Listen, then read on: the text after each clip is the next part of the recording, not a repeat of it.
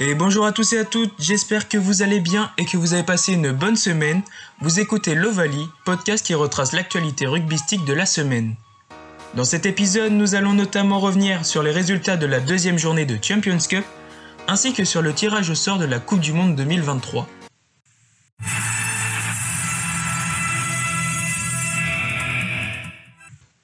On commence tout de suite avec la deuxième journée de Coupe d'Europe qui a été une nouvelle fois bouleversée par la pandémie actuelle. Sur 8 clubs français engagés dans la compétition, seulement 4 d'entre eux ont pu disputer leur match du week-end. La raison de cela, la présence de cas de Covid-19 au sein des effectifs des clubs anglais d'Exeter et de Bath ou de cas contacts dans le club écossais de Glasgow. Les trois clubs français qui devaient affronter ces équipes et qui étaient respectivement Toulouse, La Rochelle et Lyon se sont donc imposés sur tapis vert. Cette décision prise par l'instance de rugby européen permet aux trois clubs français de remporter leur match 28 à 0 avec le point de bonus offensif, ce qui est de très bon augure pour la suite de la compétition. Malheureusement, tout ne s'est pas aussi bien passé pour le club du RC Toulon. La rencontre opposant les Toulonnais aux Gallois des Scarlets a d'abord été reportée en raison de l'inquiétude du RC Toulon liée à plusieurs cas de Covid dans l'effectif gallois. Alors, suite à cette inquiétude, le RCT s'est vu offrir la possibilité de jouer le match initialement prévu vendredi soir à une date ultérieure dans le week-end. Refusant cette proposition pour maintenir la sécurité de ses joueurs et membres du staff, ce sont donc les Scarlets qui ont été considérés vainqueurs 28 à 0. Pour commencer, en déplacement à Londres, les Montpelliérains se sont inclinés 33 à 14 face aux Wasps. Réduit à 14 dès la 7 minute de jeu, après le carton d'Henri Himmelmann, les Montpelliérains perdent sur blessure leur demi d'ouverture Louis Foursens à la 20e minute, alors que le score était toujours nul. Malgré la perte de deux de ses joueurs, Montpellier parvient à rivaliser dans ce duel jusqu'à l'heure de jeu et prend même les commandes du match 12 à 14 à la 47e minute de jeu. Cependant, la joie est de courte durée puisque l'ailier Paolo Odogua parvient à déchirer le rideau défensif du MHR et inscrire le troisième essai anglais. En fin de match, les Montpelliérains subissent leur infériorité numérique et la puissance des Wasps, qui s'imposent au final 33 à 14 et empochent leur deuxième succès bonifié. Après deux matchs disputés, Montpellier ne compte aucun point dans la poule A de cette Champions Cup et voit leur rêve de qualification s'envoler.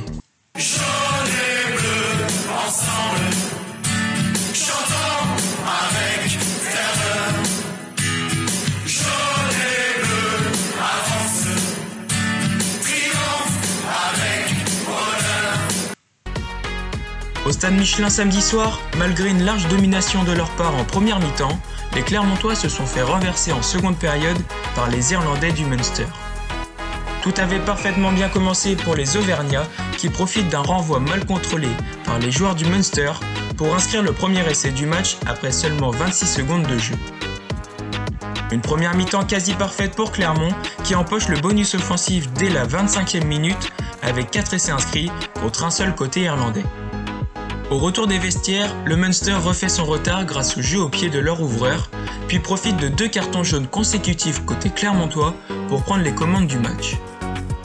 À la 70e minute de jeu, c'est sur un très bon ballon porté à 5 mètres de l'embut de l'ASM que le numéro 8 irlandais C.J. Stender inscrit le deuxième essai de son équipe qui lui permet de mener 31 à 32.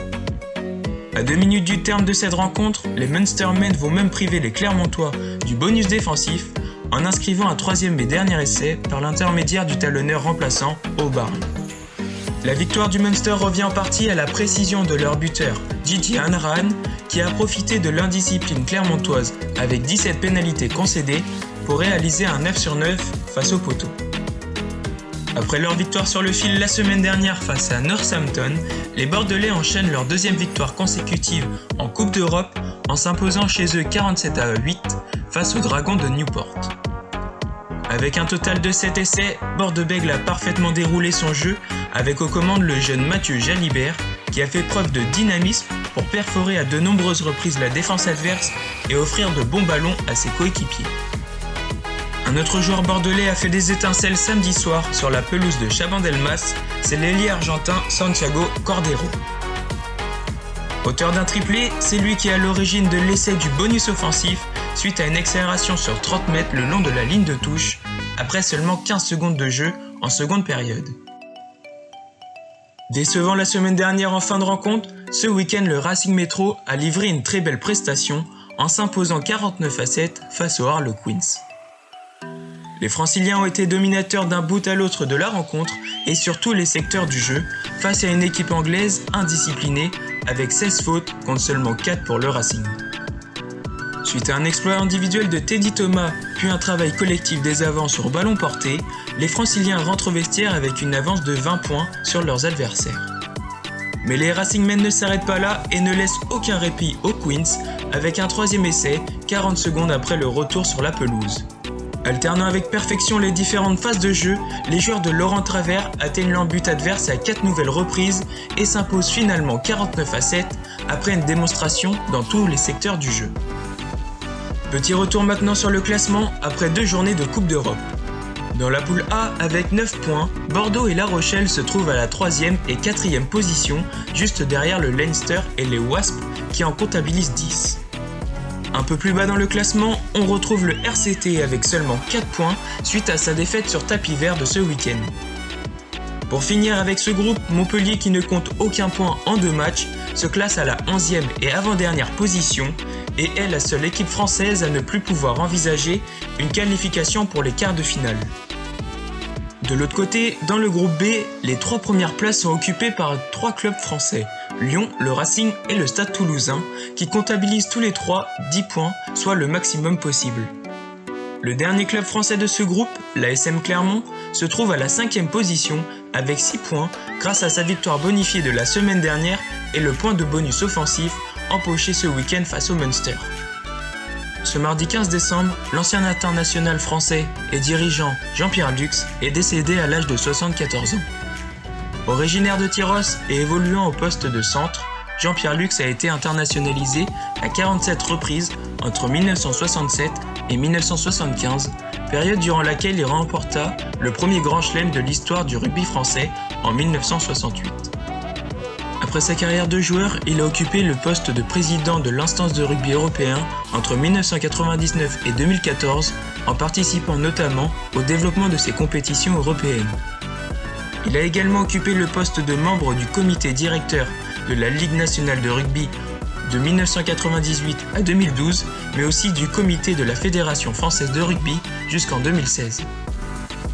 Nous nous retrouvons dans une poule très relevée, avec bien sûr euh, la perspective d'affronter euh, la Nouvelle-Zélande, triple champion du monde, une équipe qui, euh, que l'on peut considérer comme une référence mondiale. C'est une perspective excitante parce que c'est un, grand défi qui, attend l'équipe de France. Ce lundi 14 décembre a été donné le coup d'envoi de la Coupe du Monde 2023 avec le tirage au sort des poules de la compétition. Pour cette dixième édition, le 15 de France se trouvera dans la poule A, où ils seront notamment opposés aux All Blacks pour la huitième fois dans l'histoire de la Coupe du Monde. Ce tirage satisfait amplement les Français, à l'image du capitaine Charles Olivon qui déclare Franchement, je suis heureux d'affronter les All Blacks. On connaît le palmarès des Néo-Zélandais. On sait qu'à chaque compétition, ils finissent soit en demi, soit en finale, soit vainqueurs. On les connaît. C'est excitant de pouvoir jouer contre eux. Cependant, cet enthousiasme n'est pas forcément partagé chez les Néo-Zélandais qui auraient préféré affronter une autre nation du chapeau 2 comme l'Irlande, l'Argentine ou l'Australie. En effet, toutes les nations du chapeau 1, c'est-à-dire l'Afrique du Sud, la Nouvelle-Zélande, l'Angleterre et le Pays de Galles, à l'aube du tirage au sort, partageaient la même volonté, celle du tout sauf la France. Pour illustrer cela, les journaux anglo-saxons, le Daily Mail et le Telegraph, qui placent le 15 de France comme prétendant, voire comme favori de cette Coupe du Monde, affirment, je cite, Tout l'enjeu sera d'éviter la France en phase de poule. La montée en puissance d'une nouvelle génération à fort potentiel au sein du 15 de France fait également trembler le sélectionneur néo-zélandais Ian Foster, qui déclare Vous pouvez voir que la France est en train de construire une grande équipe avec beaucoup de profondeur, vous pouvez aussi voir que toute leur planification est tournée vers 2023. Si nous ne sommes pas à notre meilleur niveau, nous aurons du mal. Nous allons beaucoup penser à ce match dans les deux ou trois prochaines années.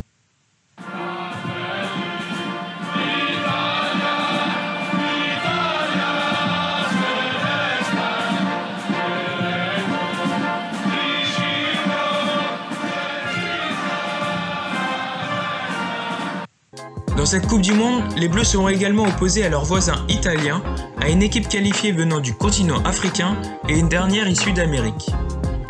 Pour la nation africaine, on peut s'imaginer à la Namibie ou au Kenya, alors qu'il pourrait s'agir du Canada ou des États-Unis pour le continent américain. Et pour finir cet épisode, j'aimerais revenir sur la bonne nouvelle de la semaine. Durement touchés par l'interruption des compétitions liées à la pandémie de Covid-19, les clubs amateurs ont reçu cette semaine un soutien financier provenant des clubs professionnels français. En effet, dans la semaine, les clubs professionnels ont versé à près de 390 clubs amateurs un total de 500 000 euros pour les aider dans cette période sans retrait d'argent.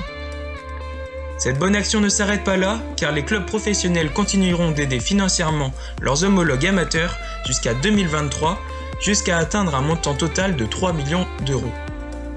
Et merci à tous et à toutes d'avoir écouté l'Ovalie. Je vous souhaite un joyeux Noël, profitez bien de votre famille et prenez soin de vous.